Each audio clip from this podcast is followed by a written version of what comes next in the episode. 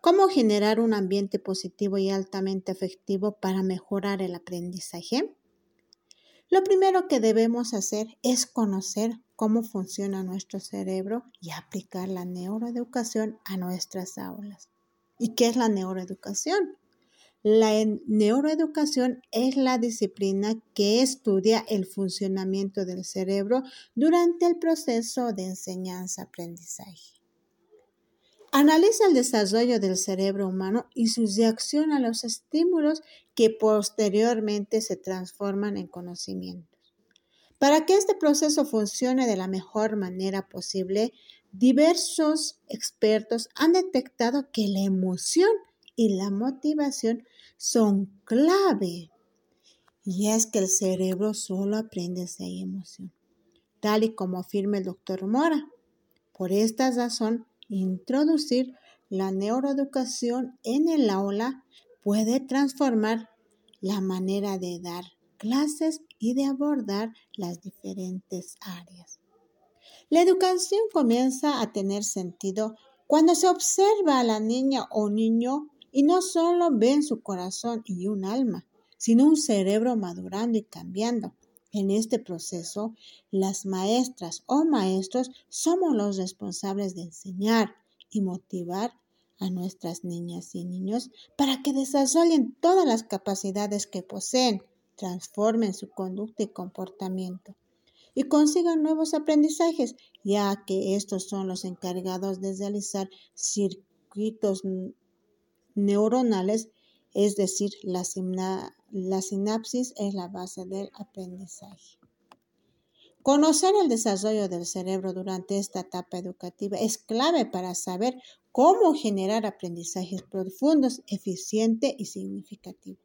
McLean propuso una clasificación denominada cerebro triuno que ayuda a entender mejor cómo funcionan las, funcionan las diferentes partes del cerebro.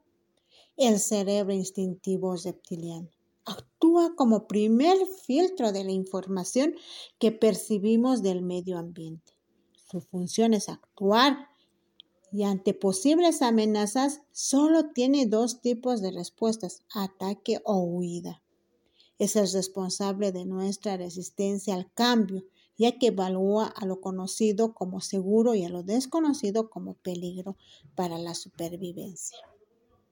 El cerebro límbico mamífero funciona como segundo filtro de la información que ingresa a nuestro cerebro, evaluando los estímulos en dos grupos, dolor o placer. El dolor lo considera malo para la supervivencia y el placer como bueno para la misma. El cerebro emocional es adaptable y por lo tanto acepta situaciones y estímulos nuevos. Cada vez que experimentemos dolor a placer, nuestro cerebro límbico buscará la causa y lo guardará en la memoria. El cerebro neocórtex o cerebro humano. En él se encuentra la parte que nos hace realmente humanos y estas son los lóbulos prefrontales y está estructurado en dos hemisferios, el hemisferio izquierdo que está asociado con el razonamiento lógico, el análisis, la descomposición de un todo en partes y el lenguaje.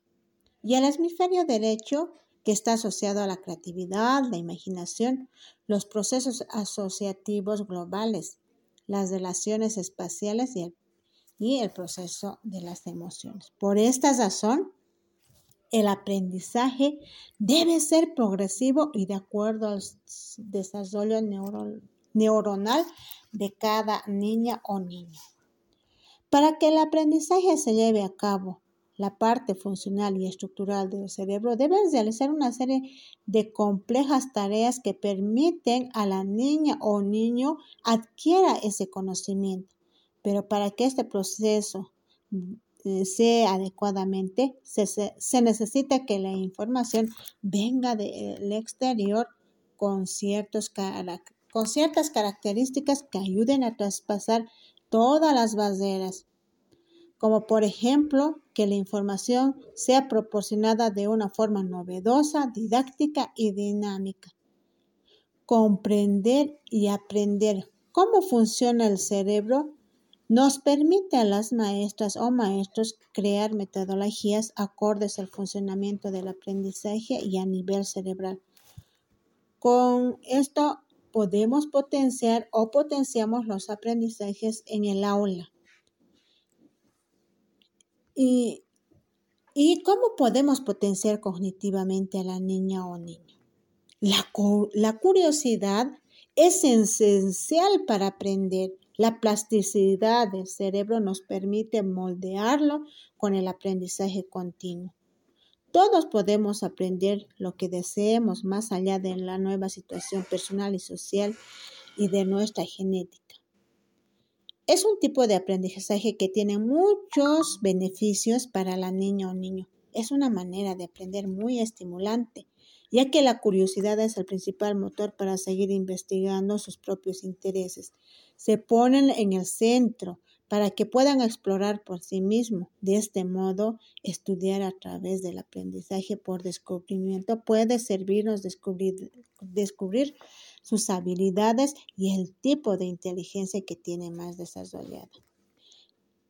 Otro es gestionar las emociones, es enseñar a las niñas y niños a identificar qué tipo de emoción están sintiendo para no reaccionar impulsivamente a ellas y así poder dar una respuesta más acertada. La gestión de las emociones tiene que ser utilizada para potenciar el aprendizaje. Es importante indicar que la amígdala y el hipocampo son todas las regiones cerebrales más relevantes para el aprendizaje.